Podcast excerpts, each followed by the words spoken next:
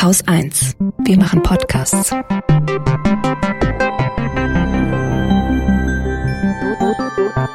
Anekdotisch. Evident. Ja, herzlich willkommen zu einer neuen Folge Anekdotisch Evident.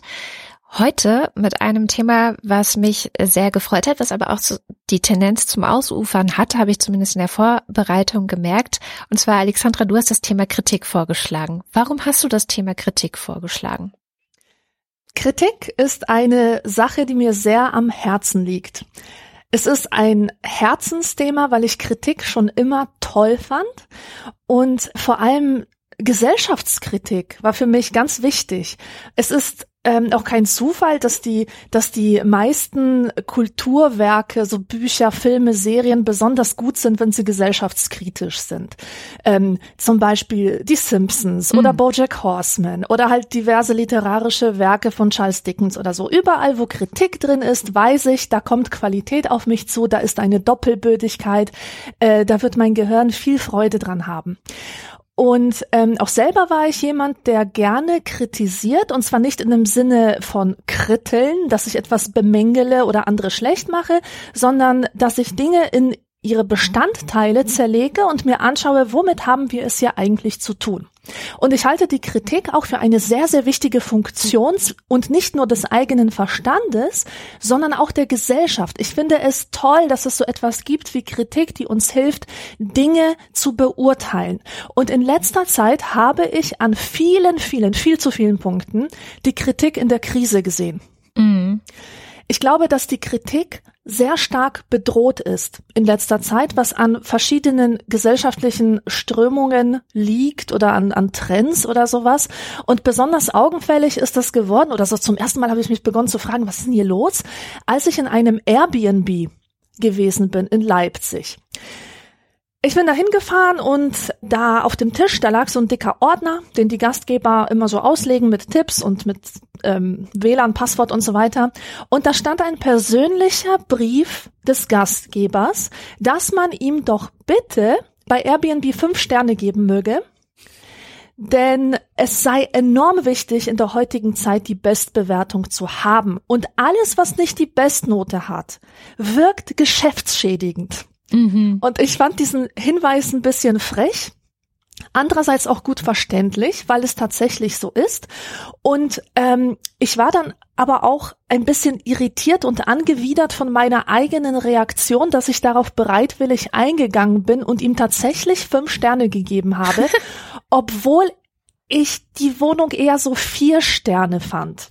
Was ja auch noch das, total in Ordnung ist. Ja, natürlich. Aber ist es das oder war es das mal? Wenn ich jetzt wirklich eine, eine informierte Entscheidung treffen möchte und wirklich ähm, schauen will, wie, wie ist denn diese Wohnung, wenn ich das beurteilen will, dann schaue ich mir die Nachkommastelle an. Und ich weiß ganz genau, wenn eine 4,7 da steht, ist die Bude wahrscheinlich scheiße.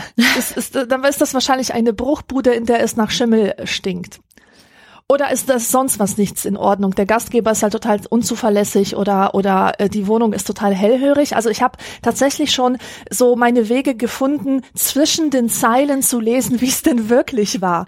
So und das sehe ich natürlich auch im Internet. Zum Beispiel, wenn Podcaster oder Leute, die gerade ein Buch geschrieben haben oder so, ihr, ihr entschuldige das Wort, ihr Click-Fee aktivieren und sagen, hey Leute, ab zu iTunes, gibt meinem Podcast Podcast fünf Sterne, bewertet mein Buch auf Amazon natürlich nur mit fünf Sternen. Da denke ich mir, ähm, was bedeutet das denn noch? Das bedeutet doch nicht, dass das Buch gut ist. Das bedeutet einfach nur, dass jemand sein Clickfee aktiviert hat, dass er eine große Macht hat, besonders viele Leute dazu zu bringen, auf Sterne zu klicken. Und daran leidet die Glaubwürdigkeit. Daran leidet dann letztlich auch mein Vertrauen in unsere etablierten Bewertungssysteme.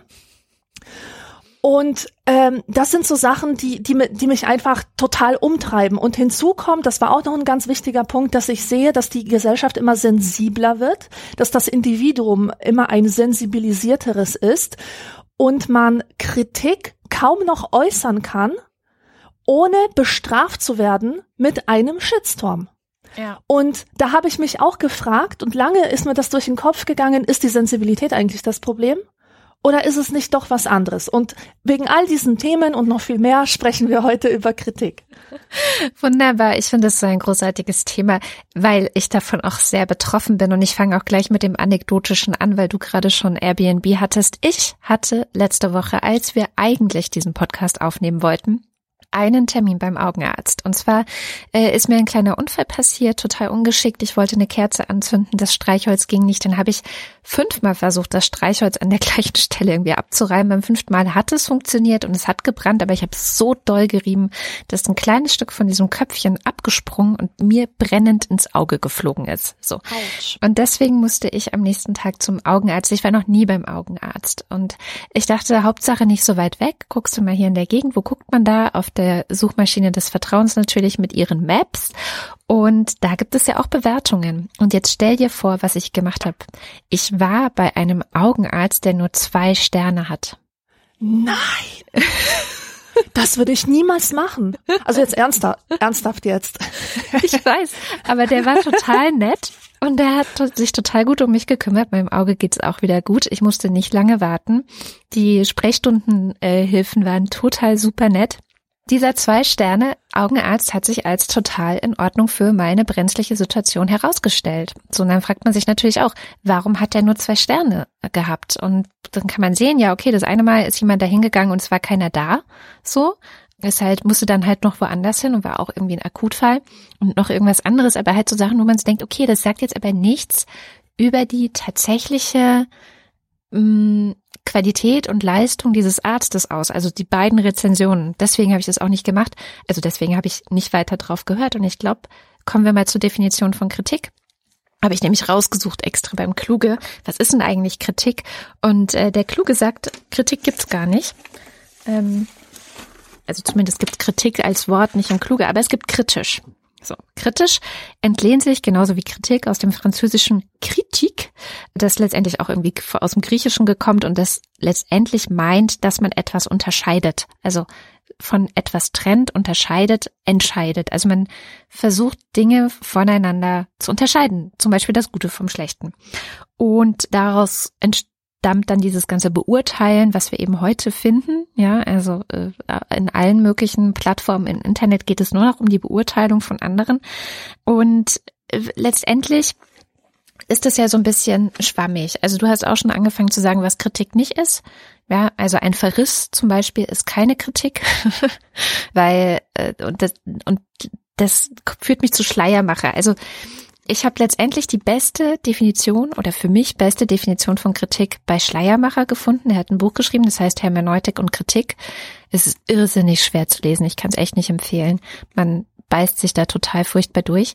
Aber was er gemacht hat, ist zu sagen, Kritik ist, wenn man einzelne Produktionen mit ihrer Idee vergleicht. Also mm. es, es gibt sozusagen zu bestimmten Dingen, die Menschen schaffen.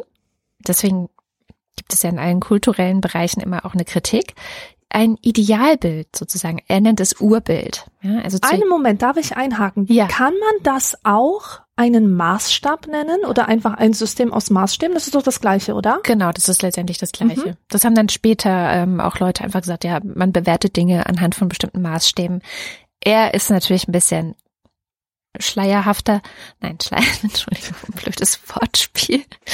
Also er sagt halt, es gibt für jedes Werk ein Urbild. Also es kommt auch daher, dass er ähm, sich auf eine philologische Kritik bezieht, was nur bedeutet, dass bestimmte Werke von bestimmten Philologen später nochmal also dupliziert wurden sozusagen. Also dass ein bestimmtes Werk aus dem Altertum durch einen Philologen ähm, neu herausgebracht wird. Und das, da bezieht sich eben die Kritik auf das eigentliche Werk. Also kommt das neue Werk, entspricht es wirklich dem, wie das alte war? Das ist sozusagen ein ganz klares Urbild. Also da ist die Kritik einfach, ähm, hast du das handwerklich gut gemacht, hast du das gut übersetzt, mhm. hast du das, äh, die Schrift gut gemacht und so weiter und so fort.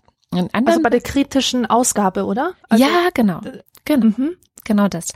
Und bei anderen Sachen ist es halt eben gibt es nicht so ein klares Urbild und deswegen sagt er, stellt sich auch immer die Frage, haben eigentlich der Urheber einer Sache und der Beurteiler einer Sache, haben die das gleiche Urbild? Also legen die die gleichen Maßstäbe an, wenn du so willst. Und für ihn kommt es letztendlich darauf an, dass man versucht zu sagen, was zur Vollkommenheit einer bestimmten Sache gehört. Und das hat mir total geholfen, Kritik zu verstehen. Ja, also es geht letztendlich darum, dass ich etwas betrachte mit meiner Vorstellung davon, wie ist diese Sache, wenn sie vollkommen ist, wenn sie quasi perfekt ist. Mhm. Und die Kritik, die ich dann daran übe, ist das, was ich als Diskrepanz zwischen meinem eigenen Urbild und dieser tatsächlichen Sache ansehen würde. Was bei diesem Augenarzt natürlich dazu führt, dass ich denke, in dem Moment, ich möchte, dass jemand mir sagt, was ich habe, ob ich in Zukunft blind sein werde oder nicht und ähm, was ich jetzt tun muss. Und das hat er alles super gemacht und das ging auch alles relativ schnell. Also eigentlich hat er diese Erwartungen, mit denen ich zum Augenarzt gegangen bin, zu 100 Prozent erfüllt. Wenn du natürlich andere Erwartungen hast, keine Ahnung, dann erfüllt er die vielleicht nicht. So.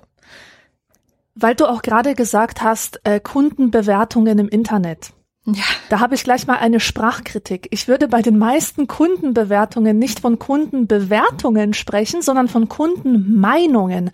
Und das sind hm. wieder auch zwei ganz unterschiedliche Dinge.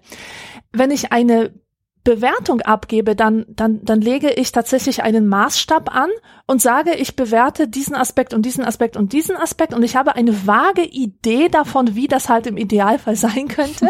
Und eine Meinung ist halt wirklich nur eine Meinung. Und wie viele Leute bewerten Ärzte danach, ob sie ihnen sympathisch sind oder an jemanden erinnern, den sie nicht mögen oder vielleicht, ich war bei einer Ärztin, die hatte im Sprechzimmer lauter so russische Porzellanpuppen, ja, fand ich creepy, fand ich total creepy. Ich bin nie wieder zu ihr hingegangen. Auf einer Bewertungsplattform hätte ich ihr wahrscheinlich zwei Sterne gegeben. Also das wäre dann dann so ähm, das Gefühl, was ich selber habe, was ich bewerte. Das war kein angenehmer Arztbesuch.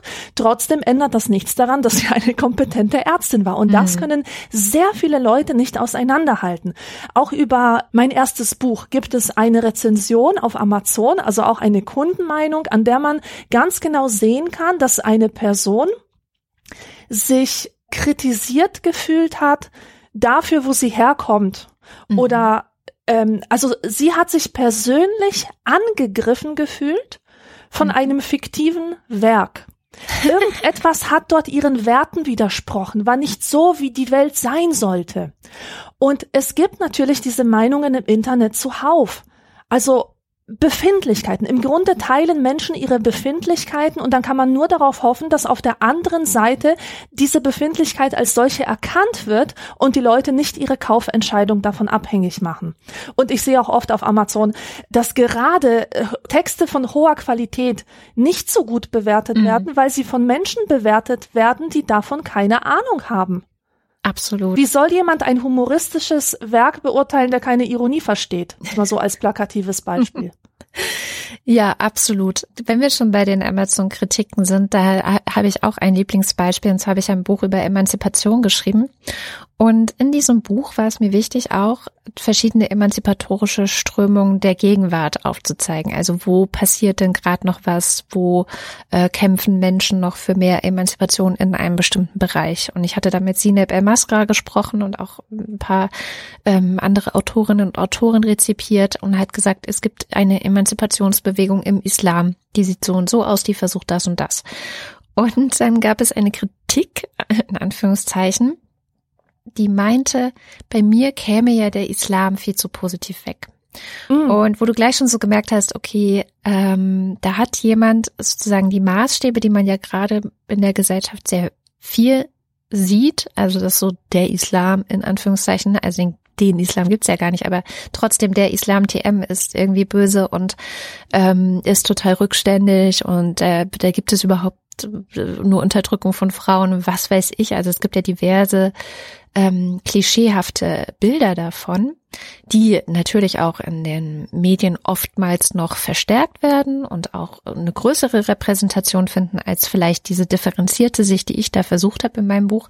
Jedenfalls war ihm das alles zu positiv. Und das ist zum Beispiel auch was, wo ich dann sage, ja, okay, diese Kritik kommt nicht an mich ran, weil wir haben ein unterschiedliches Urbild. Ne? Also wir haben nicht das gleiche Verständnis davon, was jetzt idealerweise ähm, in Zusammenhang mit diesem Thema Emanzipation im Islam, ähm, was, was, was da alles abgebildet sein muss, welche Stimmen da zu hören sein sollten, welche Perspektiven, welche Sachen betont werden und welche nicht so sehr betont. Und ich bin da, ich sag's jetzt einfach mal ganz klar, halt einfach weniger rechts und mehr in so einer diversen Filterbubble vielleicht sozialisiert oder das sind auch tatsächlich meine echten Werte. Also beurteile ich das halt ganz anders. Und tatsächlich hat mich deswegen diese Kritik nicht weiter gestört. Jetzt, wo du aber sagtest, dass vielleicht Leute ihre Kaufentscheidung davon abhängig machen, stört's mich halt schon, weil es natürlich, es ist jetzt kein fünf, keine Fünf-Sterne-Bewertung mehr auf Amazon für dieses Buch, sondern es ist jetzt halt nur noch, weiß ich gar nicht, vier oder sowas. Ja, Menno. Ja, genau. Und lass uns an dieser Stelle doch über den Verriss sprechen, auch wenn er zum Beispiel in der Definition von Wikipedia ähm, wird er ja unterschieden von der Kritik. Ja. Trotzdem, ich finde es wichtig, sich auch die Sachen anzuschauen, die im Alltagsgebrauch also in der Alltagssprache unter Kritik verstanden werden. Und da meint man in der Tat auch die Filmkritik und mhm. die Buchkritik, die Kulturkritik und so weiter und so fort. Und ähm, ich habe mich im Rahmen der Vorbereitung ein bisschen mit Verrissen auseinandergesetzt und das fand ich ja total interessant. Was führt eigentlich dazu, dass zu bestimmten Filmen und Büchern so krasse Verrisse einfach auftauchen. Es gibt ja Sachen, die können nicht gewinnen. So Sachen wie Shades of Grey, ja, oder oder oder Twilight oder auch das Buch von die die Bücher von Charlotte Roche. Die waren von Anfang an verurteilt, Verrisse zu bekommen. Und warum? Das fand ich sehr interessant. Oft ist es so, wenn ein Buch thematisch ein Tabu berührt hat. Ja dann regen sich Leute wahnsinnig auf und kritisieren das ganze Werk, kritisieren die Person, die es verfasst hat und setzen sich überhaupt nicht mehr mit der Sache auseinander. Und ich, ich sage jetzt nicht, dass Shades of Grey literarisch ein tolles Werk ist. Nein, das ist es ganz bestimmt nicht. Aber es gibt viele Beispiele, wo tatsächlich ein gutes kulturelles Werk nach ideologischen, äh, politischen Maßstäben bewertet wird und wo es einfach nicht fair ist. Ein Beispiel, was mir einfällt, ist Joker. Also der Film Joker. Mhm. Unter cineastischen Gesichtspunkten ist es ein großartiger Film, auch wenn man mir da widersprechen mag. Aber es ist einfach ein sehr guter Film. Und dann schreibt, ich glaube, die New York Times war das, schreibt eine Rezension, wo sich darüber aufgeregt wird, dass der Joker aber weiß sei, also die Figur des Jokers. Und wenn er ein Schwarzer wäre, dann hätte er viel schlimmere Probleme und, und, und. Und da denke ich mir auch, Leute, Wisst ihr überhaupt noch, was ihr da macht? Das ist doch keine Filmkritik. Das ist eine politisch-ideologische Meinungsäußerung, die mhm. sich zufällig an diesem Werk reiben konnte. Und ich verurteile nicht. Ich war selber in der Situation. Ich habe von 2003 bis 2005 für die Specs geschrieben, ah. Plattenkritiken.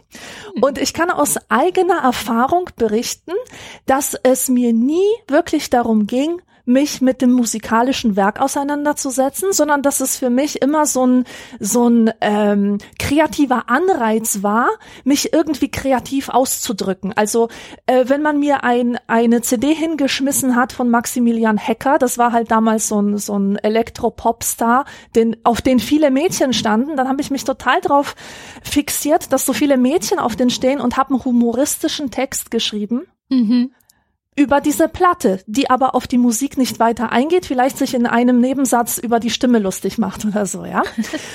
Und ich habe auch gerne geschrieben über Helden aus den 90ern, die jetzt ein neues Album draußen haben. Da hat's mich einfach so in den Fingern gejuckt, äh, die zu verreißen, weil es natürlich, du hast halt diese dramaturgisch sehr wirksame Fallhöhe, wenn, je, wenn so ein Star, wenn so ein Grunge-Star aus den 90ern zehn Jahre später äh, ein Comeback versucht mit mhm. einer neuen Platte und die ist dann so total an den Mainstream angelehnt. Also das fleht ja richtig darum, so ein Album zu verreißen. So wie bei Gwen und, Stefani zum Beispiel.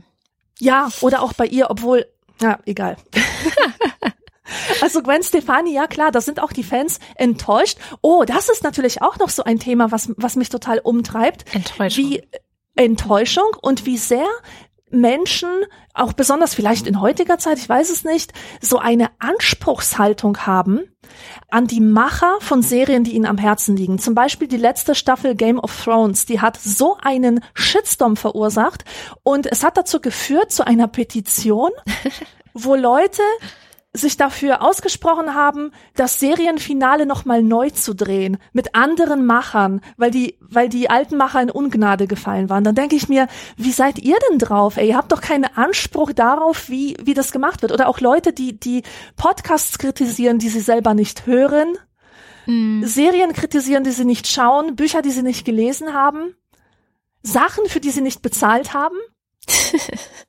Gut, das ist aber bei Kritikern häufiger der Fall, weil man zum Beispiel ein Rezensionsexemplar von einem Buch bekommt oder so. Hm. Ja.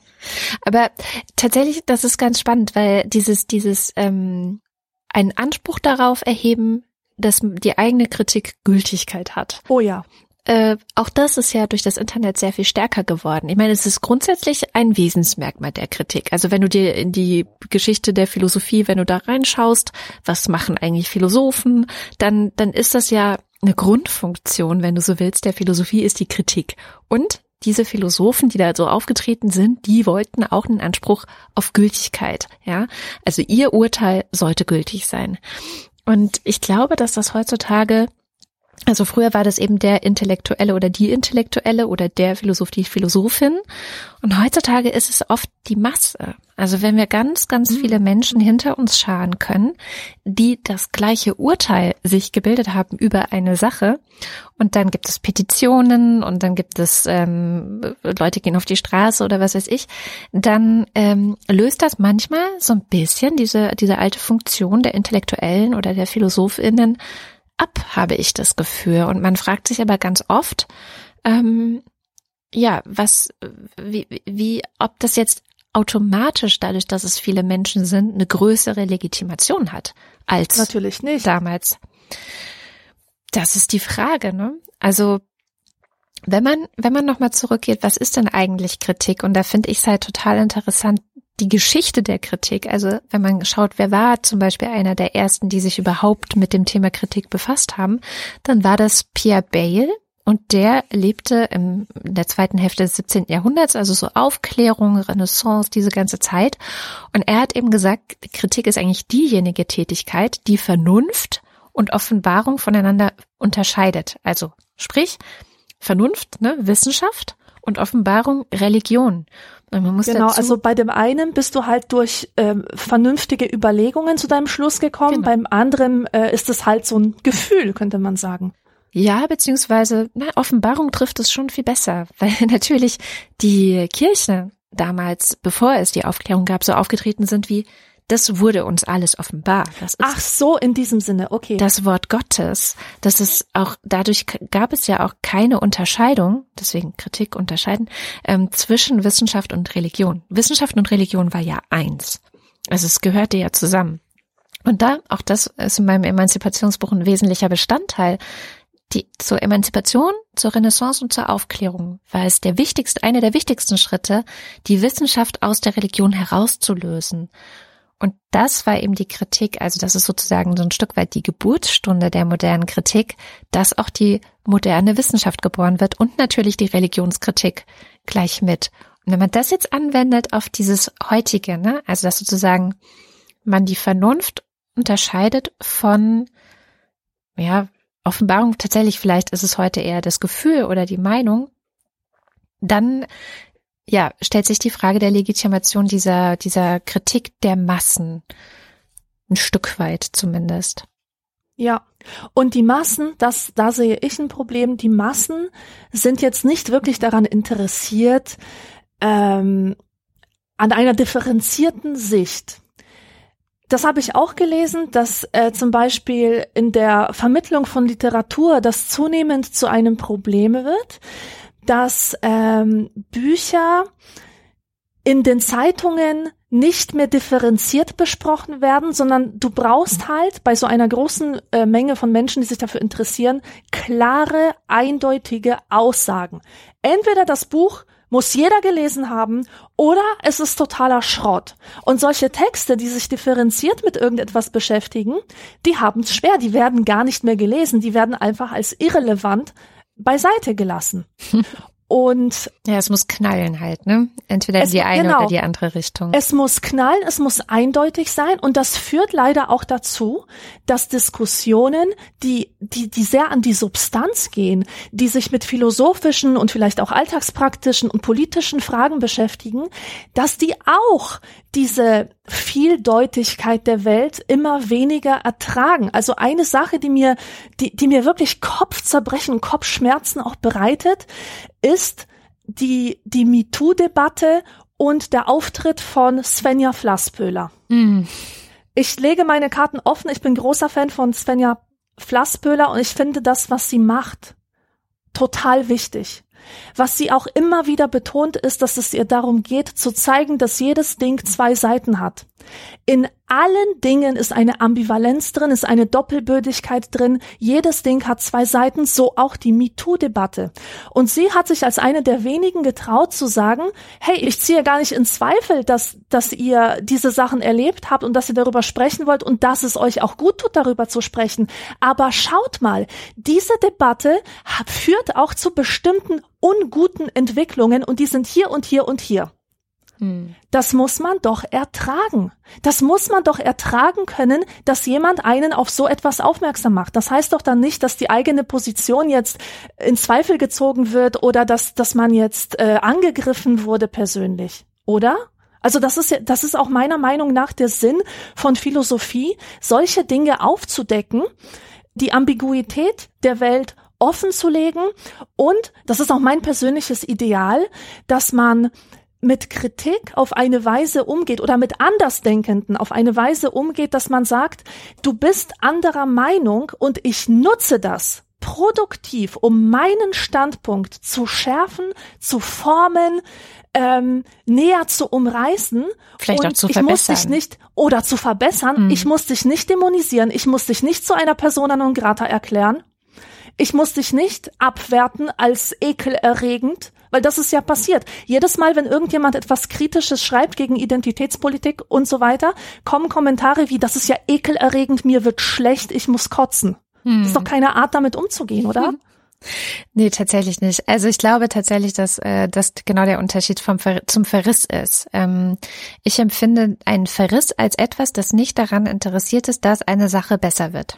Und ich glaube, der Kritik geht es darum, dass etwas besser wird. Also das würde Ja. ich jetzt unterstellen. Die Kritik ist Absolut. dafür da, Dinge zu verbessern. Da sind wir wieder beim Urbild. Lustigerweise, weil du gerade so erzählt hast von Svenja Flasspüller, dass ich sehe die Debatte tatsächlich ein bisschen anders. Das liegt aber auch daran, ich war bei einer Veranstaltung, wo sie mit Margarete Stokowski diskutiert hat. Die habe ich auch gehört. Genau. Und ich fand sie halt unangenehm und schwach. Aber das ist eine, ich ordne, also ich, das ist dann mein Urteil wieder. Fandst du Margareta angenehm und stark? Angenehm mehr. Also ich fand, sie hatte auf jeden Fall die besseren Argumente. Das ist nee, so, das, finde wonach ich nicht. Eben das finde ich überhaupt nicht. Gut, aber kommen wir nochmal zurück, ähm, weil ich glaube, da werden wir uns auch nicht einig, aber wo wir uns einig werden, ist bei Hannah Arendt und die hat was ähnliches erlebt. Du weißt, ich bin großer Fan von Hannah Arendt, ich glaube, ein bisschen habe ich dich auch inzwischen angesteckt und eine Kollegin von mir, ähm, die Maike Weißpflug, hat sich in ihrem Studium und auch in ihren äh, wissenschaftlichen Arbeiten sehr intensiv mit Hannah Arendt befasst. Und Hannah Arendt wird ja oft als Philosophin gehandelt. Das hat sie ja selbst in diesem berühmten Interview mit Günter Gauss abgelehnt, dass sie eben keine Philosophin sei, sondern eine politische Denkerin im Grunde eher. Und Maike Weißflug ordnet sie aber nochmal anders ein und sagt, nein, also in erster Linie ist Hannah Arendt eine Kritikerin. Und zwar eine leidenschaftliche Kritikerin, eine, die keine Angst davor hatte, zu urteilen und eben, wann immer sie dachte, es muss jetzt sein, ihre eigene Stimme zu erheben. Und ähm, Maike Weißflug sagt, es gibt eigentlich für diese Rolle der Kritikerin in der Welt drei Tugenden. Das erste ist Mut. Und ich glaube, das ist auch das, was Svenja Flasspöhler in dem Moment haben musste und auch hatte. Mut. Dann Mitleid ist ein interessantes Ding ist, weil Mitleid, würde man erstmal sagen, ist etwas, was man ablehnt, aber das braucht es für eine gute Kritikerin oder einen Mhm, guten Kritiker. mhm. Und ein gutes Auge. Also, dass du eben Dinge gut erkennst und gut unterscheiden kannst. Und für Hannah Arendt war letztendlich alles Denken, und das ist auch in allen ihren Büchern drin, deswegen wird, werden ihre Bücher oft auch als konfus und ohne System und ähm, so chaotisch empfunden. Und auch da beschreibt sie ja in dem ähm, Gespräch mit Günter Gauss sehr gut, wie sie schreibt. Ne? Also sie setzt sich einfach hin und dann schreibt sie. Also Denken passiert auch teilweise erst während des Schreibens, aber am Ende ist es immer das Üben einer kritischen Haltung. Also man kann ihr wirklich, wenn man diese Bücher liest, dabei zuschauen, wie sie sich darin übt, eine kritische Haltung zu bestimmten Dingen zu haben. In den meisten Punkten ist es eine Kritik an bestimmten politischen Situationen, an bestimmten Entscheidungen und ähm, eigentlich alle, egal ob sie jetzt kritisch zu Hannah Arendt stehen oder ähm, sehr begeistert von ihr sind, sagen, dass das, diese Kritik und diese, diese Haltung ihre Art war, denkend in dieser Welt zu sein. Ne? Also das ist ja auch immer so das große Ding, was für ein Verhältnis habe ich zur Welt, was für ein Verhältnis zu den anderen Menschen. Und ein sehr beliebtes Beispiel, wenn es darum geht, aufzuzeigen, wie weit Hannah Arendt damit dabei auch gegangen ist, ist ihre Haltung zu der sogenannten Little Rock Affäre, kann man das so sagen? Nee, also zu der Geschichte von Little Rock. Ähm, kurz zusammengefasst, es war damals zur Zeit der Rassentrennung in den USA. In Little Rock war eine Schule. In diese Schule wollte ein kleines Mädchen gehen, wurde dann äh, dort rassistisch beschimpft. Dann kam irgendwie noch die Armee und hat sie irgendwie abgehalten, dahin zu gehen. Es war ein großer Skandal. Also ein Skandal im Rahmen der Rassentrennung in den USA. Am Ende hat sich dann ähm, die US-Politik eingemischt und hat gesagt, auch schwarze Kinder dürfen an diese Schule gehen und so weiter, haben das geregelt. Und da hat Hannah Arendt gesagt, nee, also da hätte sich die Politik auf diese Art und Weise aber nicht einmischen sollen. Und sie hat die Bürgerrechtsorganisation kritisiert. Also sie hat einen absoluten Fauxpas gemacht, so wenn mhm. man so möchte. Mhm. Ähm, sich auch erstaunlicherweise eben auf eine Seite gestellt, wo man so denkt, sie als Jüdin, die selbst aus dem Dritten Reich geflohen ist und sich ja sehr kritisch auch, übrigens ihr zweiter großer Fauxpas, wie sie sich dann kritisch ähm, zum Beispiel mit Eichmann und ähm, ja die, die Rolle, der Rolle der Juden befasst hat. Also auch da hat sie sich keine Freunde gemacht. Und sie bezeichnet aber das, was sie da gemacht hat, als eine solidarische Kritik. Also eine Kritik an einer Bewegung an einer Institution, die ihr eigentlich besonders nah ist. Und mhm. sie hat aber halt auf diese Bewegung, die ihr eigentlich besonders nah ist, sehr bestimmte Kriterien angelegt. Also da ging es ihr unter anderem darum, die Verfassung einzuhalten, weil sie eben sagt, es kann nicht sein, dass die Bundespolitik sich jetzt hier in die Länderpolitik, wenn man so will, also es ist ja auch ein föderaler Staat, die USA, dass die sich hier einmischen. Dann hat sie Kinderschutzargumente vorgebracht. Das war letztendlich auch der Auslöser, warum sie überhaupt so vehement ähm, diese Texte damals geschrieben hat. Sie hat ein Bild in der Zeitung gesehen, wo sie, ähm, wo, ein, wo eben dieses Mädchen war, das wohl sehr verstört aussah und das aber von einer weißen Person zu dieser Schule gebracht wurde, während es gleichzeitig von weißen Jugendlichen wohl beschimpft wurde. Und da sagt sie, sieht es für sie halt so aus, als würde dieses Kind das, und da, da ist ja Hannah Arendt auch ganz klar, dass Kinder haben in der Erwachsenenwelt nichts zu suchen und die Erwachsenenwelt hat sich nicht der Kinderwelt zu bedienen. Ne? Also sie ähm, ganz oft überliefert ist dieses Beispiel, dass ihre Mutter zu ihr sagte, wenn du in der Schule von anderen Kindern antisemitisch beschimpft wirst, löst du das selber. Aber wenn du in der Schule von einem Erwachsenen einem Lehrer gar antisemitisch beschimpft wirst, dann kommst du sofort nach Hause, erzählst mir das und dann schreite ich da ein. Das, das müssen die Erwachsenen lösen. Und das ist halt auch so, diese Trennung der Kinderwelt und der Erwachsenenwelt ähm, ist bei ihr ganz zentral. Und sie sieht eben hier, dass die Erwachsenenwelt die Kinderwelt sozusagen missbraucht, um Politik zu machen, anstatt es unter sich zu lösen, unter den Erwachsenen. Also das sind so, so ein paar Punkte, die dazu geführt haben, dass sie eben dann sich so äußerte. Und das ist eine sehr, ja, ein sehr großer Streit, der auch teilweise mit vielen, ähm, äh, ja, so persönlichen Angriffen dann äh, endete. Ich habe aus diesem Buch von Maike Weiß-Pflug über Hannah Arendt und die Kunst politisch zu denken ein kleines Zitat mitgebracht, weil sie ganz gut beschreibt, was eigentlich an dieser ganzen Debatte um Little Rock bei Hannah Arendt ähm, sichtbar wird. Ich zitiere. Hier wird die erste Eigenschaft deutlich, über die die Kritikerin verfügen muss, über den Geist des Widerspruchs, der sich vor allem gegen die blinden Flecken und Vorurteile derjenigen richtet, die einem nahestehen. Hannah Arendt hatte die Fähigkeit, ein Virtuose des Ärgers zu sein und sich stets zwischen alle Stühle zu setzen. Arends Widerspruchsgeist regte sich häufiger vor allem gegenüber den blinden Flecken der Position, der sie selbst nahesteht. Er gehört zu ihrer Haltung ebenso wie der Mut, die eigene Meinung auch dann zu äußern, wenn sie nicht der eigenen Gruppe und deren Meinung entspricht. Mhm. Diese Haltung verlangt zwei Dinge auszuhalten. Erstens, dass die Freunde einem widersprechen und zweitens, dass diejenigen einem möglicherweise zustimmen, mit denen man nicht so gerne in einem Boot sitzt. Arendt beschreibt am Beispiel Lessings, dass es in finsteren Zeiten oft schwerfällt, diese Haltung, also diese kritische Haltung einzunehmen. Und jetzt zitiert Maike Weißflug Arendt selbst. Die Menschen in solchen Zeiten haben das Bedürfnis, näher aneinander zu rücken, um in der Wärme der Intimität den Ersatz für die Leuchtkraft zu suchen, den nur das Öffentliche spenden kann. Das heißt aber, dass sie den Streit vermeiden und möglichst nur mit den Menschen zu tun haben wollen, mit denen sie nicht in Streit geraten können. Und jetzt wieder Maike Weißpflug. Darum ist jede öffentlich geäußerte Kritik immer auch eine Probe auf den Zustand eines Gemeinwesens und seiner öffentlichen Verfasstheit. So Zitat Ende. Und das finde ich ist die wichtigste Stelle in diesem ganzen Buch und vielleicht auch die Antwort auf deine Frage, warum es mit der Kritik gerade so schlecht steht. Denn ich behaupte, dass wir zunehmend in finsteren Zeiten leben. Wir leben definitiv in finsteren Zeiten und ich habe lustigerweise ein einziges Zitat heute mitgebracht. Und das ist inhaltlich sehr eng verwandt mit dem, was du gerade vorgelesen hast. Und zwar gab es im Philosophie-Magazin vor zwei Monaten oder drei Monaten, vielleicht auch schon länger, ähm, einen Themenschwerpunkt zum Thema das sensible Selbst. Mhm. Und es ging dort um die Frage, wie sich das Nachdenken verändert, das Nachdenken über Gesellschaft, über das Leben verändert, wenn Individuen immer sensibler werden.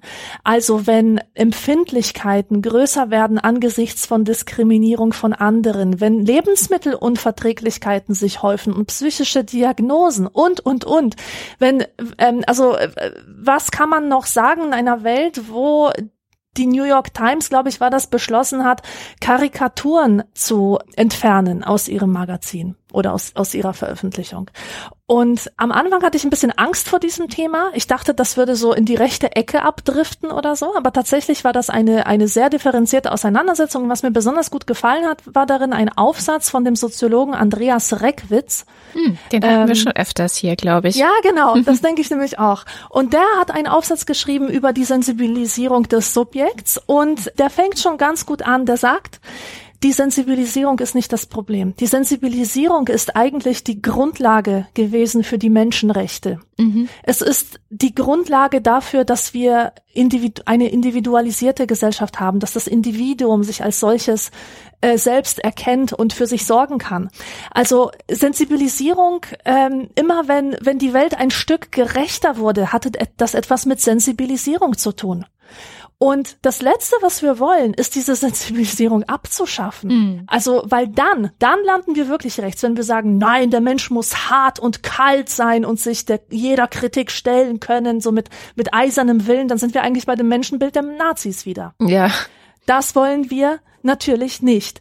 Und genau dieser Kampf findet eigentlich statt, wenn das bodenständige Volk die verzärtelten Eliten kritisiert tatsächlich muss man aber auch sagen, dass, dass die Sensibilisierung soziale Beziehungen ganz stark belastet. Ja, also mir, mir geht es zum Beispiel so, ähm, ich kann nicht mehr darauf bauen, dass, egal was ich sage, dass das in meinem Freundeskreis akzeptiert wird oder, oder widerspruchslos hingenommen wird oder was auch immer. Also Beispiel ist zum Beispiel, ich, ich habe eine Freundin, die schickt bei WhatsApp immer einen braunen Daumen, obwohl Aha. sie weiße ist. Oh. Die will einfach diese Norm durchsetzen, dass äh, Schwarz genauso ist wie Weiß. Okay. Ja, ich habe nichts dagegen einzuwenden. Soll jeder machen, wie er will. Ja. Aber sie fragt mich, warum ich weiße Daumen sende oder gelbe Daumen. What? Ja, ja, die erwartet, die erwartet praktisch von mir, dass, dass ich auch jetzt braune äh, Daumen verschicke, weil das, das ähm, sonst ist es nicht weit her mit meiner Awareness, ja. Ich muss, ich muss bewusster sein. Ich muss be mehr Bewusstsein haben für diese Probleme. Oder sie sagt auch solche Sachen zu Aber mir. wäre das dann nicht Blackfacing, Entschuldigung, also oder Black Thumbing, meinetwegen? Ja, voll. ja, total. Sowas kannst du halt immer entgegenhalten. Und das zeigt wieder, so einfach ist es nicht, Leute. Ja. Oder so Leute, die glauben, dass jeder ein Arschloch ist, der im Aldi einkaufen geht und nicht im Bio-Supermarkt, Ja. wo halt alles lokal hergestellt wird. Und ja, also zu, zu dieser Sache Mitgefühl, Mitleid, äh, erinnere mich daran, dass ich da nochmal drauf zu sprechen komme. Jedenfalls zurück zu Reckwitz. Reckwitz sieht also ganz klar das Problem nicht bei der Sensibilisierung, sondern bei der positiven Psychologie und der Ideologie der, po der Positivität, Ja. in der wir leben. Alles muss immer super sein. Fünf Sterne für jeden. Kritik darf nicht mehr Kritik genannt werden, sondern Feedback muss in jedem Fall unterstützend und bejahend sein. Du musst Ähm, immer erst was Positives sagen. Ja, ja, genau. Wo Aber übrigens das neulich, sogar. das war sehr lustig, ich habe neulich einen Podcast gehört von der Lena Schröder und Till Rether. Ähm, und da haben die auch über Kritik gesprochen. Ähm, das sind beide Schriftsteller und Schriftstellerinnen. Und die haben dann auch über Kritik gesprochen. Und dann sagte er, es ist heute schon so, weil immer Feedback immer erst was Positives, dass wenn ähm, jemand erstmal was Positives sagt, er schon total verzweifelt wartet, so, ja, lass das einfach weg, weil es kommt gleich eh was Schlechtes. So. Ja, genau, genau. Man kennt ja, man kennt ja diese Tricks Mhm. schon. Oder auch so eine Frage, so eine Pass, so eine, so, so eine harmlos daherkommende Frage wie, bist du denn zufrieden mit dir? Warst Findest, du zufrieden damit, wie es gelaufen ist? findest du es So. gut? Findest du es gut? Ja? So darauf warten, dass derjenige sich selber kritisiert? Und, naja, okay. Also äh, Pro äh, Programm der positiven Psychologie ist halt enorm schädigend. Äh, das siehst du auch in der Erziehung, was ich ganz, ganz schlimm finde. Ich habe ähm, äh, muss leider jetzt noch mit einem weiteren Buch reingrätschen. Habe ein Buch gelesen, das ist ein Gespräch zwischen Hartmut Rosa und irgendeinem Pädagogen und da geht es um Resonanzpädagogik. Also wann funktioniert Schule? Wann, wann funktioniert eigentlich so eine Lehrer-Schüler-Beziehung ganz gut? Wann, wo lernen die Kinder halt am meisten?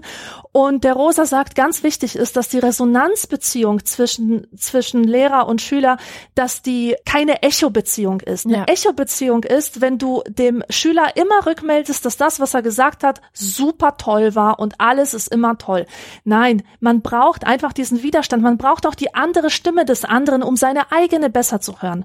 Das ist halt der Unterschied zwischen Echo und Resonanz. Aber wir leben in einer Welt, wo halt alles irgendwie super toll sein muss und, und wo bei jedem Anflug von Traurigkeit sofort äh, Depressionsartikel gelesen werden und so weiter. Und das, was, was Reckwitz dann am Ende dieses, dieses Artikels fordert, ist eine größere Ambiguitätstoleranz. Ja. Er sagt, Menschen, ihr müsst sensibel bleiben und die Sensibilität weiterentwickeln. Aber wer Sensibilität will, der muss auch Ambiguitätstoleranz trainieren.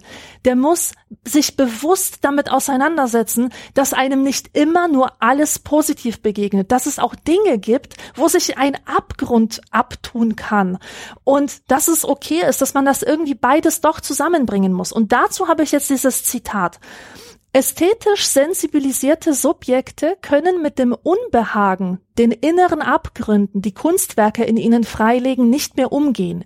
Entsprechend erscheinen Gedichte oder Romane mancherorts nur noch mit Trigger Warnings versehen zumutbar, da bestimmte Aspekte dieser Texte negative Gefühle hervorlocken könnten. Ethisch sensibilisierte Subjekte schließlich reagieren hilflos, wenn sie mit Aggression konfrontiert sind oder blocken ab, wenn sie es mit der Ambivalenz zu tun bekommen, die soziale Beziehungen, aber auch ethische Maximen oder kulturelle Artefakte wie Bücher und Bilder häufig mit sich bringen. Das Ergebnis kann ethischer Rigorismus oder der Gesprächsabbruch mit Andersdenkenden sein. Um die Verstörung durch den unberechenbaren anderen zu vermeiden, verbleibt man lieber im sicheren Raum der Gleichgesinnten. So sieht's aus. Zitat Ende und ähm, das greift auch das auf, was, was in diesem anderen Zitat war. Also die Leute sind vielleicht ein bisschen überfordert, auch von den düsteren Zeiten, in denen sie leben. Dieses Düstere, das, das äh, verweist ja auch als Metapher auf so eine Undurchsichtigkeit, Unüberschaubarkeit. Man weiß nicht mehr, wer Freund ist und wer Feind, äh, ob man nicht einen Nazi am Tisch sitzen hat und so. Das ist ja, und dann ist es, Ding. Ja. Und da ist es natürlich verständlich, dass man sich zurückziehen will in so einen Kreis von Leuten, die erleuchtet sind, die halt woke sind. Ja, es, es ist halt verständlich, aber es ist falsch, weil es uns dazu verleitet, Ambiguitäten auszublenden, anstatt sie produktiv zu integrieren. Genau. Genau das ist der Punkt. Also ich glaube, diese finsteren Zeiten und dass die Kritik dann schwieriger wird, das ist exakt das, weil man sich halt nach innen zusammenkuschelt, um nach außen stark sein zu können. Und ich beobachte das tatsächlich auch bei mir. Also erstens, wahrscheinlich bin ich älter geworden, ähm, als ich früher äh, so fiese Blogtexte gegen Leute geschrieben habe, die ich dann kritisiert habe, weil mhm. sie nicht meinem Urbild entsprachen. Ne? Also es ist, ich habe wirklich, als ich dieses Blog noch hatte, mich immer wieder mit Leuten auseinandergesetzt, genau wie Hannah Arendt, die meinem eigenen eigenem Umfeld entsprachen und sie einer Kritik unterzogen. Und ich habe auch immer das Gefühl gehabt, mich nur mit Leuten auseinanderzusetzen, bei denen ich die Hoffnung hatte, dass sie es auch besser machen könnten. Mhm. Also die Kritik zielte tatsächlich auch immer auf eine, es geht noch besser ab. Mein Lieblingsbeispiel ist Noah So. Ich habe, äh, das war sogar beim Freitag und das kann man sogar noch lesen, das Buch von Noah So kritisiert. Ich hatte es gelesen, Deutschland schwarz-weiß heißt es, ähm, geht um Alltagsrassismus, geschrieben von Noah So, die selber schwarz ist und da auch sehr, sehr eindrücklich ähm, Leuten wie mir, die vielleicht eben nicht schwarz sind und bestimmte Erfahrungen nicht gemacht haben, zeigt, wie Rassismus in Deutschland sich äußert, wie der funktioniert und so weiter. Und ich habe, letztendlich ist das Fazit dieser Rezension, das ist ein super Buch, alle sollten es lesen. Das ist eigentlich das Fazit. Und ich habe dann halt geschrieben, na ja, aber, weil nämlich, äh, was Noah Zo darin auch macht, ist, ähm, die Weißen ein Stück weit zu beschämen. Und zwar alle, ohne Unterscheidung. Äh, indem sie ihnen vorwirft, man kann nicht weiß sein und nicht rassistisch.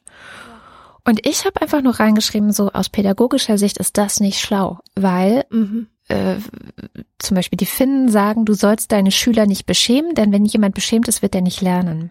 Und dann wird er auch nicht mehr zuhören. dann wird er einfach zumachen und sagen so, nö, hier lese ich nicht weiter, hier höre ich nicht zu, das ist mir zu viel.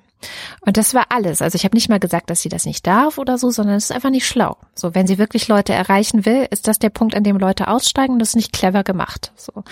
Und da wurde mir dann wahnsinnig lange, also das führte dann auch dazu, dass ich Twitter verlassen habe und weiß ich nicht, also ich war eigentlich die Rassistin die oh Rassistin in der feministischen Szene in Deutschland, weil ich es gewagt habe, einen Mini-Aspekt an dem Buch von Noah So, das ich ansonsten wirklich empfohlen habe und gesagt habe, es müssen alle lesen, herauszuheben, den ich aus einer pädagogischen Perspektive kritisiert habe, was ja einfach auch noch mal eine andere Perspektive ist. Also ich habe sogar die Perspektive in bester Foucault'scher Manier transparent gemacht, aus welcher Perspektive, aus welcher Warte heraus ich diese Kritik jetzt übe.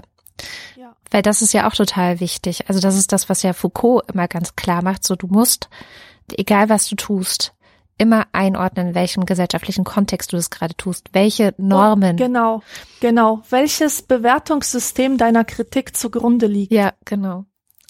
Und das, das habe ich ja gemacht. Also das habe ich zumindest einigermaßen gemacht. Und das ist so ein Punkt, wo ich halt früher viel, viel härter unterwegs war und ich würde heute sowas nicht mehr schreiben. das hat sich halt total geändert, weil seit die AfD so stark ist, seit Pegida so stark ist, seit wir Morde und rechte Anschläge haben, ähm, und auch wirklich auf Freundinnen, feministische Freundinnen von mir aktiv bedroht werden, umziehen müssen, solche Sachen, halte ich Kritik in dieser Szene oder an dieser Szene viel, viel mehr zurück oder mache sie privat, mhm. mache sie nicht mehr öffentlich. Mhm. Früher habe ich gesagt, wer öffentlich etwas von sich gibt, muss ich auch öffentlich kritisieren lassen. Das war für mich Diskurs und Auseinandersetzung. Auch total Hannah Arendt. ich bin immer schon sehr geprägt von Hannah Arendt oder zumindest seit ich sie gelesen habe in meinem Studium. Das war also meine ganz klare Position, wo Leute auch damals schon zu mir gesagt haben, ey, musstest du das jetzt in deinem Blog schreiben? Hättest du das nicht mhm. einfach in eine private Mail schreiben können? So heute würde ich das tatsächlich tun. Und das hat sich geändert. Und ich weiß nicht, ob es schlecht ist, dass sich das jetzt geändert hat. Nee, also ähm, ich finde es eigentlich ganz gut und verantwortungsvoll, wenn du sagst, ich kritisiere dort, wo die Kritik auch ankommt, und zwar bei dem, der das produziert hat, was ich kritisieren möchte. Weil sonst würde ich dir nämlich den Vorwurf machen, dass du einfach nur Aufmerksamkeit auf dich ziehen willst. indem man, ja, indem man ja, heutzutage öffentlich kritisiert, kann man auch sehr viel, sehr viel Aufmerksamkeit äh, generieren, ein, einen riesen Sturm um sich herum sammeln Und nicht immer sind das lautere Motive. Und da muss man nämlich aufpassen. Das, das finde ich nämlich auch ganz wichtig. Ich habe Kritiker sehr stark idealisiert. Einmal. Als ich nämlich das kritische Denken entdeckte. Es begann mit Adorno und setzte sich dann fort mit dem Rationalismus, so von Karl Popper und so weiter, was ich, was ich in meiner soziologischen Grundausbildung einfach hatte im Grundstudium. Und ich habe mich in dieser Zeit auch den Skeptikern angeschlossen. Also ich war GWUP Mitglied. Das ist diese Gesellschaft zur ähm, na, ich weiß jetzt auch nicht, zur Untersuchung, äh, Gesellschaft für wissenschaftliche Untersuchung von Parawissenschaften oder so. Ah ja, genau. Also das ist einfach so eine Skeptikervereinigung, die bringen auch so ein Magazin heraus regelmäßig. Und ich hatte mir auch auf die Fahnen geschrieben, die Welt aufklären zu wollen, wie so ein Teenager, weißt du, der zum ersten Mal von dieser Aufklärung. Ich glaube, man muss auch dazu sagen, wir waren halt Mitte, Ende 20 und da ist es, glaube ich, auch normal so zu sein. Kann es ja, sein? Natürlich, natürlich, ja. absolut. Aber ich hatte, ich hatte einen augenöffnenden Moment, von dem ich jetzt berichten möchte. Und zwar dachte ich, hey, wenn man schon so ein mächtiges Werkzeug hat, mit dem man jedes Argument auseinanderpflücken kann, das Werkzeug ist das eigene Gehirn und sind bestimmte Regeln, nach denen man äh, Argumente betrachtet und auseinandernimmt und hinterfragt, dann darf man sich doch eigentlich alles erlauben. Und das Problem ist, ich habe Leute gesehen, die genau das gedacht haben und die daraus irgendwie so eine Götterposition, so eine, eine, eine ganz erbarmungslose, kalte, mitleidslose Götterposition abgeleitet haben, die dann selber so agierten. Und zwar ist mir das untergekommen, es gibt ja auch die Giordano Bruno Stiftung, das ist auch so eine, eine, ähm, äh, Skeptikervereinigung, die sich dem Ziel verschrieben hat, die Gesellschaft aufzuklären und Religion abzuschaffen und so weiter. Und ich bin über eine Aktion der Giordano Bruno Stiftung gestolpert, die mich einfach nur stutzig gemacht hat. Da gab es einen Weltjugendtag, also das ist äh, diese katholische Weltjugendversammlung, ähm, die in verschiedenen Städten immer stattfindet und die war diesmal in Köln. Und die Giordano Bruno Stiftung hat dort eine Aktion gemacht. Ich habe keine Ahnung, was sie damit bezwecken wollten.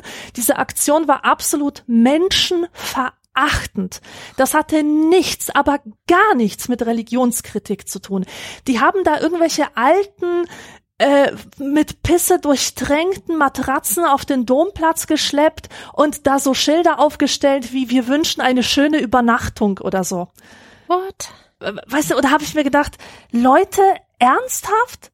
Wie kritisch könnt ihr sein? Wie intelligent könnt ihr sein, wenn ihr nicht seht, was für eine Scheiße ihr hier macht? Und das habe ich halt, das, das ist so, das ist meine persönliche Ambivalenz, die es mir wahnsinnig schwer macht. Ich bin einerseits total stark hingezogen, fühle ich mich zu, zu kritischen Denkern, auch zum sogenannten Intellectual Dark Web. Sagt ihr das irgendwas? Nein. Das ist, ähm, das sind so, das ist so eine lose Verbindung, total heterogen eigentlich, aus Philosophen, die oft aber nicht immer die Political Correctness kritisieren und die manchmal Positionen vertreten, die echt grenzwertig sind, so leichter rechts tendieren, aber die ich bislang immer als sehr produktiv für mein eigenes Denken empfunden habe. Mhm. Das sind so Positionen, die provozieren ein bisschen, aber die bringen dich dazu, deinen Standpunkt eben zu schleifen. Und ja, zu solchen Leuten gehören Jordan Peterson oder ganz, ganz schlimm Ben Shapiro, kennst du den? Mhm. Vielleicht? Das ist so ein Abtreibungsgegner, der sagt, dass es staatlich, also von, von Staatsseite her verboten sein sollte, abzutreiben. Also die Frauen sollen gezwungen werden, ihr Baby auszutragen. Also ganz böse, böse Gestalten treiben sich in dieser Szene rum, aber auch viele gute, also viele, die, die, die wirklich gute Gedanken haben oder Argumente, die es wert sind, angehört zu werden. Und ich merke aber auch, dass Leute, die zu den Fans dieser Gruppierung gehören, dass die alles andere als kritisch denkend sind.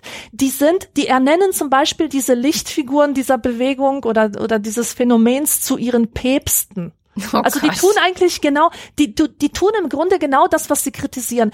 Also äh, oder auch diese ganze, diese ganze Bewegung des neuen Atheismus. Du kannst es einfach, du kannst nicht einfach die hierarchische Struktur von Religionen kritisieren und gleichzeitig die gleiche Struktur in deiner eigenen Szene aufbauen, wo halt so Päpste an der Bühne, auf der Bühne stehen und alle ihnen applaudieren und alles, was sie sagen, ist heilig und jeder, der anderer Meinung ist, ist irgendwie ein unaufgeklärter, dummer äh, Mensch.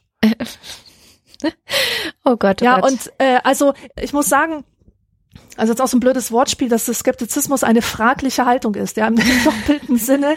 Sie fragt halt, hinterfragt oder behauptet halt zu hinterfragen. Aber im Grunde, es, es lohnt sich wirklich, da öfter mal genau hinzuschauen, ob hinter diesem Skeptizismus tatsächlich das steckt, was es behauptet, weil ich oft das Gegenteil sehe. Und man sollte immer, also ich habe persönlich natürlich, weil, weil ich, ich habe ja schon gesagt, ich fühle mich einerseits sehr stark hingezogen zu den Argumenten, andererseits stoßen sie mich ab und ich habe einen, einen Weg gefunden, wie ich da unterscheiden kann, was jetzt ein rechtes Argument ist und was ein interessantes Argument ist. Und ich bin dahinter gekommen, dass ich einfach darauf gucken muss, reden diese Leute menschenverachtend oder nicht. Mm. Ja. Denn wenn sie es nicht tun, dann ist es wert, genauer hinzuhören. Aber sobald du merkst, oh, da wird aber jemand erniedrigt gerade, da wird versucht, jem, äh, jemanden zu demütigen oder ihn äh, einfach abzuwerten, ohne mhm. oder zu unterdrücken, ohne ohne eine ähm, eine Basis auf Argumentationsebene, sondern ad hominem Attacken etc., dann höre ich gar nicht mehr hin, dann interessiert es mich einfach gar nicht mehr. Genau, und das ist leider etwas, was auch ich damals halt gemerkt habe. Ich habe halt gedacht, ich kritisiere politisch und hatte aber die Schwierigkeit ähm, umgekehrt, dass Leute sich immer persönlich angegriffen gefühlt haben. Also das ist halt eine wichtige Unterscheidung zu eine politische Kritik oder eine persönliche, ein persönlicher Angriff. Und ich habe halt äh, komme aus einer Szene, in der man ähm, streitet permanent. Also ich glaube, das ist auch etwas, was sehr eng zusammenhängt die Kritik und der Streit um etwas. Auch ich glaube, gemeinsam ist beiden eigentlich, zumindest hoffe ich, dass das einem guten Streit, einem echten Streit zugrunde liegt, dass beide Parteien oder beide Seiten das Beste wollen. Ne? Also sie wollen mhm. auch dieses Urbild, aber sie streiten darüber, was jetzt zum Beispiel der beste Weg dahin ist oder vielleicht auch, was ist das Urbild eigentlich? Was ist wirklich die beste Art und Weise, etwas zu tun? Und das findet sich natürlich ganz massiv in der Politik. Ich habe lange Zeit, also wirklich Jahre in der Jugendpolitik mitgemacht bei der Grünen Jugend. Und ich habe es immer als wahnsinnig, weiß ich gar nicht, toll, produktiv, äh, entlastend empfunden, dort streiten zu können, weil es einfach so ein institutionalis institutionalisiertes Streiten war, ganz im Sinne von Hannah Arendts Raum, in dem man ja öffentlich auch ein Stück weit debattiert. Also nehmen wir zum Beispiel das Thema, was bei uns ganz groß war, Prostitution. Das war noch ähm, in einer Zeit, ich glaube 2001, 2002, als äh, Prostitution nicht wie jetzt legalisiert war, sondern es noch darum ging zu erwirken, dass sie legalisiert wird, dass also Sexarbeit unter bestimmten Bedingungen erlaubt ist, so dass man den Sexarbeiterinnen auch ähm, weiß ich nicht, bestimmte sozialversicherungstechnische Sachen geben kann, dass sie, also das Argument war letztendlich zu sagen, etwas, was illegal ist, gerät schneller außer Kontrolle als etwas, was legal ist und was wir dann auch kontrollieren könnten. Und natürlich ist das ein Thema, was wahnsinnig spaltet. Also wir haben neulich wieder eine Sendung über Sexarbeit im Lieder Podcast gehabt. Es gab noch nie so viele negative Kommentare auf Instagram, wo alle immer nur nett sind, wie zu dieser ja. Sendung. Da hast du es wieder Tabubruch und schon kommen die Kritiker. Ja, genau. Und auch da hast du gemerkt in der Auseinandersetzung, es gibt einfach unterschiedliche Vorstellungen vom Idealbild oder vom Urbild dessen, wie geht man in einer Gesellschaft damit um. Und auch da haben wir gestritten. Und ich kenne es aus den feministischen Debatten jetzt im Netz nur so, dass wenn du über das Thema Prostitution, Sexarbeit streitest, wirst du hinterher nicht mehr miteinander reden. Also es wird einfach nicht passieren. So die zwei verschiedenen Seiten, das sind Gräben dazwischen und ähm, man wird sich hassen. Und bei der Grünen Jugend war das aber so, dass wir darüber gestritten haben. Es gab genau die gleichen beiden verschiedenen Seiten. Dann äh, gab es einen Kongress, wo äh, Reden und Gegenreden gehalten wurden, eine Abstimmung wurde gemacht und dann war das Thema gegessen und man hat sich wieder ganz normal miteinander vertragen und verstanden und zusammengearbeitet. Also etwas, was eigentlich in der heutigen Zeit undenkbar ist, was aber auf dieser institutionalisierten parteipolitischen Ebene, sage ich mal, ganz normal dazugehört. Ein politischer Streit ist ein politischer Streit. Da gibt es verschiedene Positionen. Eine Position setzt sich durch. Hinterher arbeitet man wieder zusammen. Ähm, man muss sich ja nicht gleich lieben, aber trotzdem würde ein solcher Streit in der Regel keine Freundschaften zerstören. Hat es zumindest damals auch nicht. Und da kam ich her. Also da aus dieser Sozialisation des Streitens, des ähm, Kritikübens auch an anderen Positionen, weil man möchte, dass das eigene, was man für besser hält, durchkommt und so. Das habe ich mitgebracht und fand es völlig normal zu streiten und fand es auch völlig normal, Leute für das, was sie gesagt haben, öffentlich zu kritisieren und ähm, einfach, weil ich dachte, ah, ja, letztendlich geht es ja darum, gemeinsam den besten Weg zu finden. Und vielleicht liege ich auch falsch. Also ich hätte mich auch jederzeit kritisieren lassen. Äh, Habe ich auch schon diverse Male und äh, kündige deswegen zum Beispiel keine Freundschaften. Aber umgekehrt bin ich oft schon in die Falle getappt. Und das, das finde ich etwas, was ich tatsächlich ein bisschen bedenklich finde. Ähm, warum in beide Richtungen es offensichtlich so schwer fällt, ähm, persönliche Anfeindungen und politische Kritik voneinander zu unterscheiden. Also das, das ist mir echt, wie gesagt, sowohl wie du gerade sagtest, die Leute, die dann menschenverachtend werden und das als Kritik tarnen, also sagen, ich, wenn dann die, derjenige zum Beispiel so sagt, okay, mit dir rede ich nicht mehr, ja, du bist ja kritikunfähig. Das ist ja auch sehr beliebt, ne? Mhm. Obwohl es eine Ad hominem Attacke war. Das gibt es und es gibt aber auch umgekehrt die Leute, die mit einer tatsächlichen politischen Kritik, eine, ähm, die überhaupt nicht auf die Person gezielt hat, nicht klarkommen, weil sie nicht damit klarkommen, dass jemand nicht ihrer Meinung ist. Ganz, ganz schwierig. Ja, und das ist toll, dass du das sagst, dass ähm, du halt eine eigene Kultur, eine andere Kultur gewohnt bist aus deiner politischen Sozialisation heraus. Du hast einfach gelernt, in diesem politischen Umfeld gehört das Streiten dazu. Das ist das, das, was man macht. Und es hat dich jetzt nicht irgendwie erschüttert, traumatisiert oder was weiß ich. Du bist ja immer gesund wieder rausgegangen aus diesen Streits. Und ich finde, es ist ganz wichtig, auch mal darüber zu zu sprechen, wie stark das kulturell auch verschieden sein kann und daraus abgeleitet, wie wichtig es ist, sich vielleicht erstmal darüber zu verständigen, was da gerade äh, passiert. Ähm, weil ich habe nämlich erfahren, dass es da, also was heißt erfahren? Ich habe es gelesen, aber ich kenne das aus meinem eigenen Leben nur zu gut, dass es interkulturell sehr große Unterschiede gibt wie man mit Kritik umgeht. Und zwar sowohl von der Sender als auch von der Empfängerseite.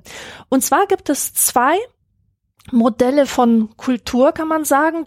Das sind die, die Kulturen mit einem hohen Kontext und Kulturen mit einem niedrigen Kontext. Die äh, Kulturen mit einem niedrigen Kontext, das sind zum Beispiel Deutschland und USA. Das sind Kulturen, kurz gesagt, in denen man sehr direkt ist, in denen man jetzt keine versteckten Botschaften via Mimik, Körpersprache etc. übersendet, sondern einfach sagt, wie die Dinge sind. Da wird auch offen kritisiert und damit kommt man klar.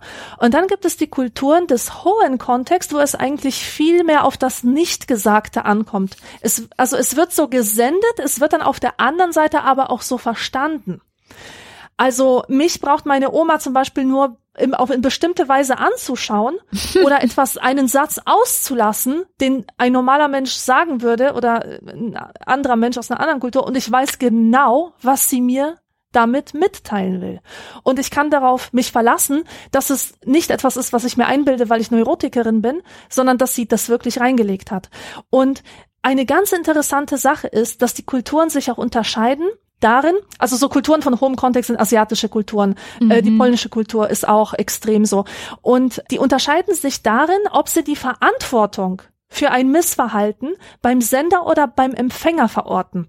Mhm. Ganz interessantes Beispiel. Du hast einen Dozenten vorne stehen und im, also das Publikum hört halt zu und der Dozent, der spricht so ganz leise. Und jetzt würden die deutschen Studenten sagen, können Sie vielleicht ein bisschen lauter sprechen? Und die asiatischen Studenten würden sich einfach mehr Mühe geben, hinzuhören. Ja. Denn die Verantwortung liegt für diese Kulturen halt nicht beim Sender, sondern beim Empfänger. Der Empfänger gibt sich nicht so viel Mühe. Und natürlich, wenn du, wenn dann zwei Leute aufeinandertreffen, die aus der eine kommt aus der hohen, der andere aus dem niedrigen Kontextkultur, äh, aus der Kontextkultur, dann ähm, haben die natürlich ein Problem. Denn für den einen ist jede Art von Kritik mit Gesichtsverlust verbunden. Nicht nur ist es so, dass ich mein Gesicht verliere in dem Moment, wo ich kritisiert werde, sondern ich habe auch Angst, dass du dein Gesicht verlierst, wenn ich dich kritisiere. Deswegen wird ganz darauf verzichtet. Oder ob ich halt denke, ich kann dir jetzt alles um die Ohren fliegen lassen. Und das ist ein Problem, was, was ich ganz oft hatte in meiner, in meiner Jugend, dass ich aus der Schule kommend meiner Mutter alles Mögliche an den Kopf geworfen habe und sie war einfach nur schockiert und tatsächlich traumatisiert davon, wie ich es wagen kann, dieses Tabu zu brechen, mhm. dass man einen anderen nicht kritisiert. Krass. Ja, das ist krass. Aber das ist ein wichtiges Tabu, das man brechen sollte, glaube ich, weil ich habe wirklich das Gefühl, dass eine gute Kritik sehr hilfreich sein kann. Und das habe ich wiederum gelernt in meiner kurzen Zeit, die ich bei der Taz ein Praktikum gemacht habe. Die Taz, die Tageszeitung hier in Berlin, ist ja bekannt dafür, dass sie relativ links ist, dass auch ähm, sie sehr divers ist. Also da stehen auch oftmals Texte drin oder die in den Blogs äh, stehen auch oftmals Texte, die genau dazu da sind, sich an denen zu reiben. Was ich sehr, sehr schön finde im Großen und Ganzen. Und als ich das erste Mal bei einer der Blattkritiken am Morgen dabei war, wo sich wirklich alle versammeln im großen Raum, ähm, im großen Konferenzraum und dann wird die Taz vom Vortag kritisiert da ist mir alles aus dem Gesicht gefallen, weil das war so hart. Also es war so echt? eine harte Blattkritik, dass ich echt gedacht habe, boah, zum Glück habe ich nichts geschrieben. Ich würde es gerade nicht aushalten. Ach was. Und es war dann aber, wenn man das so eine Weile öfters mitgemacht hat, gewöhnt man sich daran. Man gewöhnt sich an diesen scharfen Ton. Man gewöhnt sich daran, dass er wirklich nicht mit ähm, Kritik hinterm Berg gehalten wird, sondern dass eine Kultur dort geübt wird, in der es darum geht, Kritik annehmen zu können, also auch erstmal unkommentiertes hinnehmen zu können. Man nimmt es nicht persönlich, also man versucht es zumindest nicht persönlich zu nehmen und dass es insgesamt einfach ein Prozess ist, ein, äh, eine Vereinbarung des Miteinanderseins, die nur dazu da ist, wirklich das Beste rauszuholen aus den unterschiedlichen Perspektiven, die da ja auch repräsentiert sind. Und das fand ich eigentlich ein sehr idealtypisches ähm, Umfeld oder einen sehr idealtypischen Umgang mit Kritik, wie ich es mir immer wünschen würde, wie es aber natürlich, und das ist vielleicht immer auch mein Denkfehler gewesen, in so einem geschützten Raum gut funktioniert. Also es war ja wirklich nur dieser Konferenzraum, es waren wirklich nur die Mitarbeiterinnen und Mitarbeiter der Taz Gut, manchmal wurde jemand externes dazu geholt und hat äh, Plattkritik gemacht, das gab's auch. Was auch spannend ist, wenn einfach jemand mit einer völlig anderen Perspektive, mit so einer Draufsicht sagt, okay, das und das fand ich gut und das fand ich nicht so gut und das habe ich nicht verstanden oder so. Ähm, aber ich kann mir natürlich jetzt nicht vorstellen, dass in den heutigen Zeiten jemand in dieser Blattkritik sitzt und gleichzeitig twittert, was dort geredet wird. Also das würde das Ganze natürlich komplett sprengen und dann funktioniert es nicht mehr, weil dann nämlich genau das hinzukommt, was du gerade ein sehr wichtiges Wort genannt hast, der Gesichtsverlust. Der eventuelle Gesichtsverlust, der droht dann natürlich viel, viel mehr, als wenn es in diesem geschützten Raum ist. Insofern ist vielleicht die Frage für die Kritik auch, welche Kritik gehört wirklich in den öffentlichen Raum und welche Kritik gehört erstmal in einen geschützten, wie auch immer, äh, Raum, wo Leute dann auch offen sprechen können. Es ist eigentlich total krass, was du da erzählst. Also ich finde es großartig, wirklich, weil ich nicht auf diesen Gedanken gekommen bin. Zu sagen, ja, vielleicht ist die Zeit gerade nicht mehr da für öffentliche Kritik, aber deswegen müssen wir die Kritik nicht in Frage stellen oder deswegen müssen wir nicht diagnostizieren, dass die Leute nicht mehr kritisieren können oder Kritik nicht annehmen können, sondern wir müssen eine Form finden für diese Kritik und vielleicht ist diese Form im Privaten oder im geschützten Raum. Das, das wäre besser. Ein geschützter Raum. Nur, äh, wie soll ich denn dann als Mensch Zugang finden zu, zu unterschiedlichen Meinungen? Das, das, ist, das ist nämlich der Nachteil davon. Nee, nee, ich würde auch nicht sagen, dass jede Kritik in diesen geschützten Raum gehört. Also das war jetzt in der Taz für die Taz, also das ist, geht, da geht es dann darum, die Taz zu verbessern. Also macht man das intern oder holt sich entsprechend externe dazu. Natürlich gibt es Kritik auch von außen, dann kann man sich überlegen, wie man die, ähm, zum Beispiel Leserbriefe oder äh, was weiß ich, inwieweit man die jetzt ernst nimmt. Ich würde nicht sagen, dass jede Kritik in den privaten Raum gehört. Ich würde sagen, man muss auch da unterscheiden wo gehört die Kritik am besten hin? Also wo kann sie das entfalten, was ich von der Kritik möchte, dass sie es entfaltet, nämlich etwas verbessern.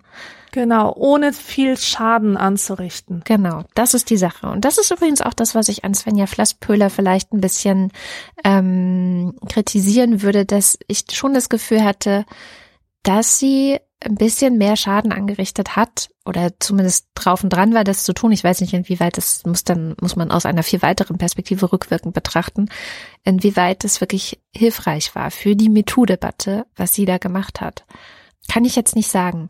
Ist zum Beispiel auch was, was Interessantes im Rückblick auf meine eigene Kritik. Ich habe ja immer innerfeministische Kritik öffentlich geäußert und frage mich auch regelmäßig, war das gut, das damals zu machen? War das richtig? War das in Ordnung? Oder war es tatsächlich so, dass ich an dem Beifall, der dann von antifeministischer Seite kam, hätte merken müssen, dass es nicht in Ordnung ist? Ja. Und ich weiß es auch nicht. Ich bin noch äh, sehr unentschieden. Eine Sache, die ich noch unbedingt sagen muss, ist, ich finde nicht, dass Kritik immer konstruktiv sein muss. Das stimmt. Absolut.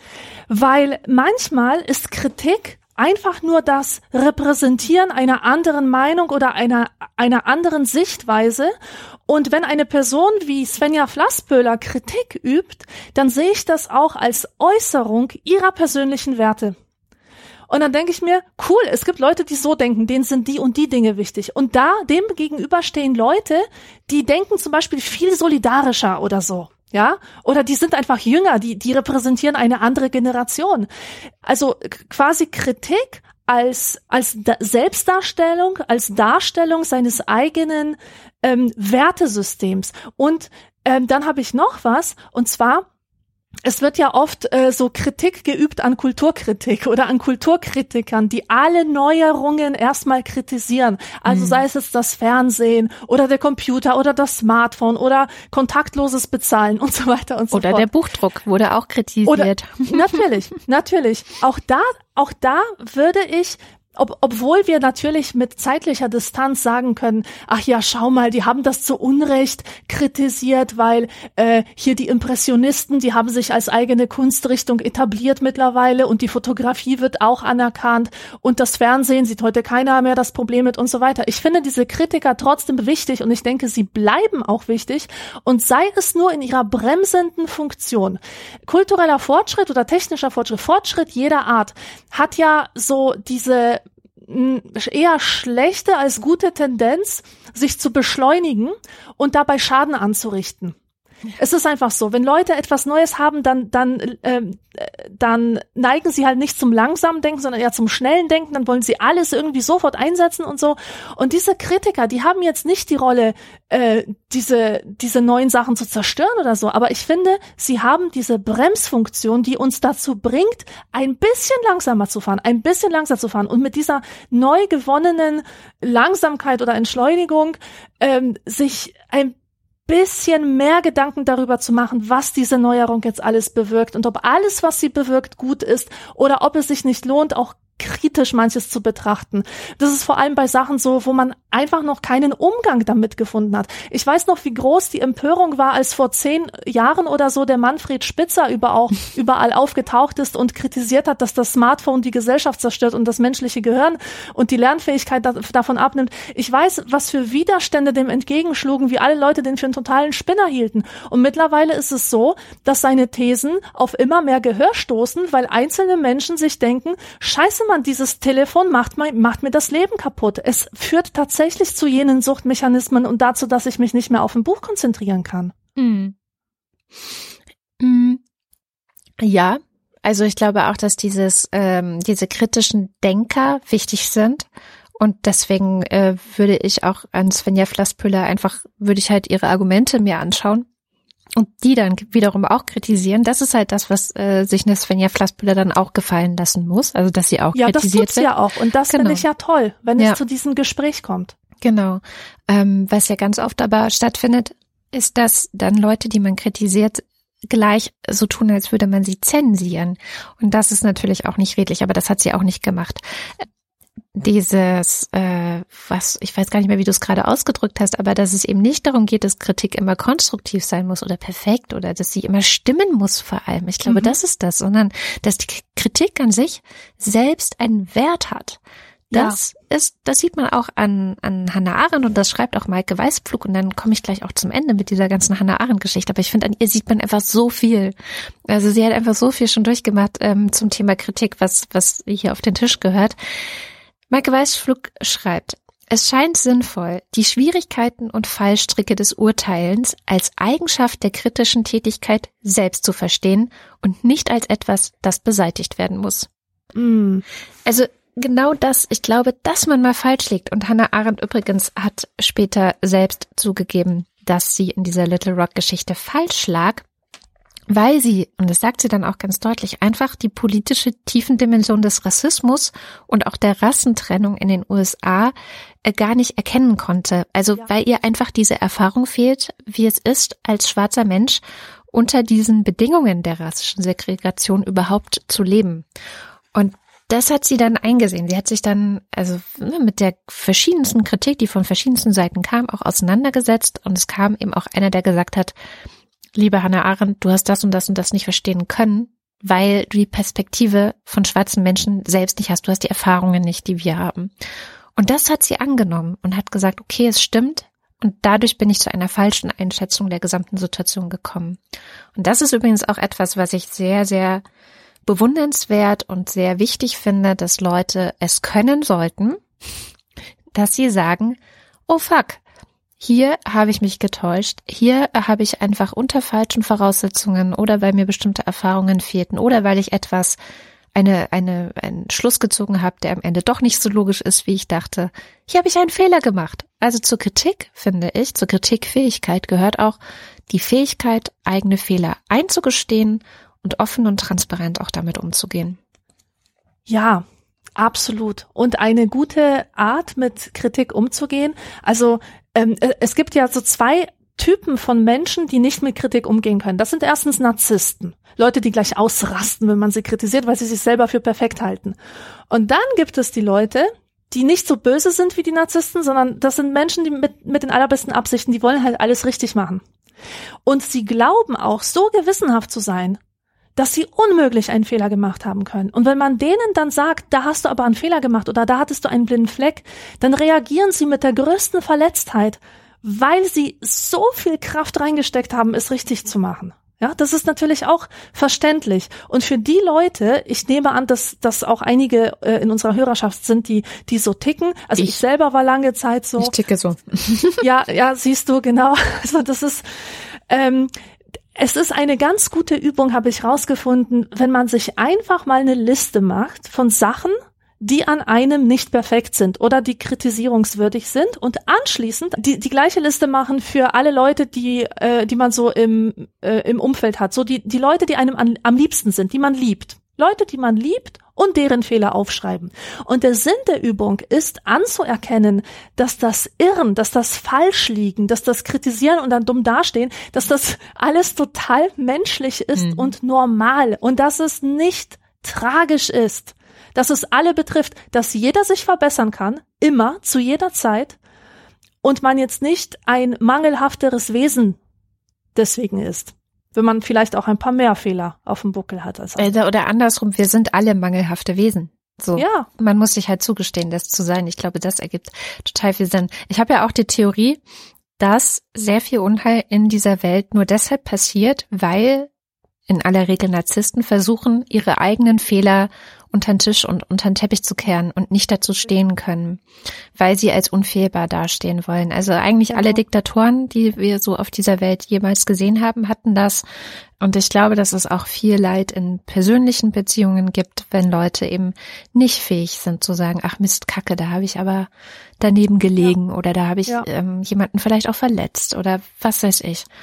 Also das finde ich tatsächlich immer wieder bemerkenswert, wie viel Leid auch aus dieser Kritikunfähigkeit hervorgehen kann.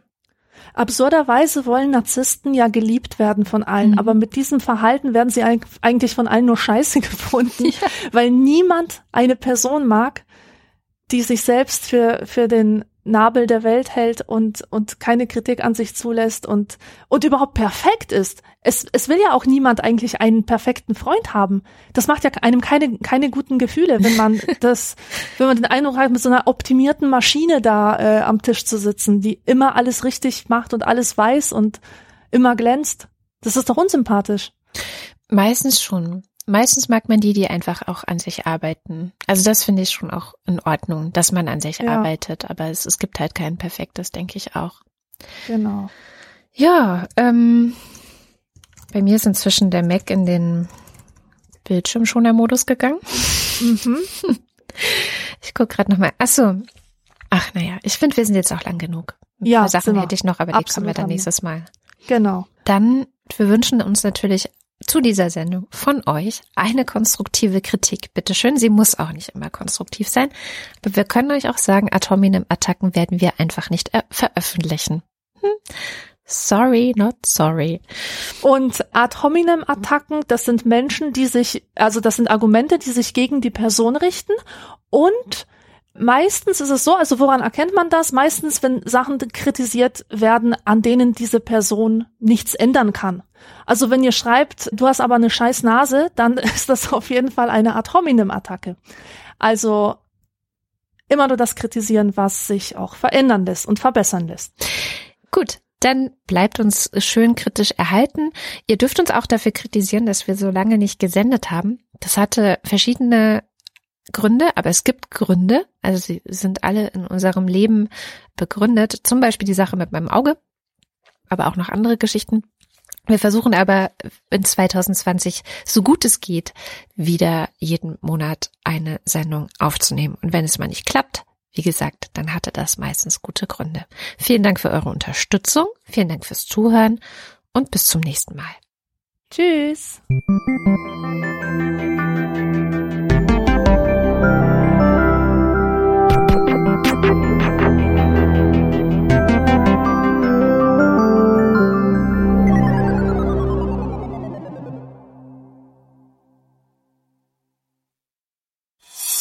Eine Produktion von Haus 1.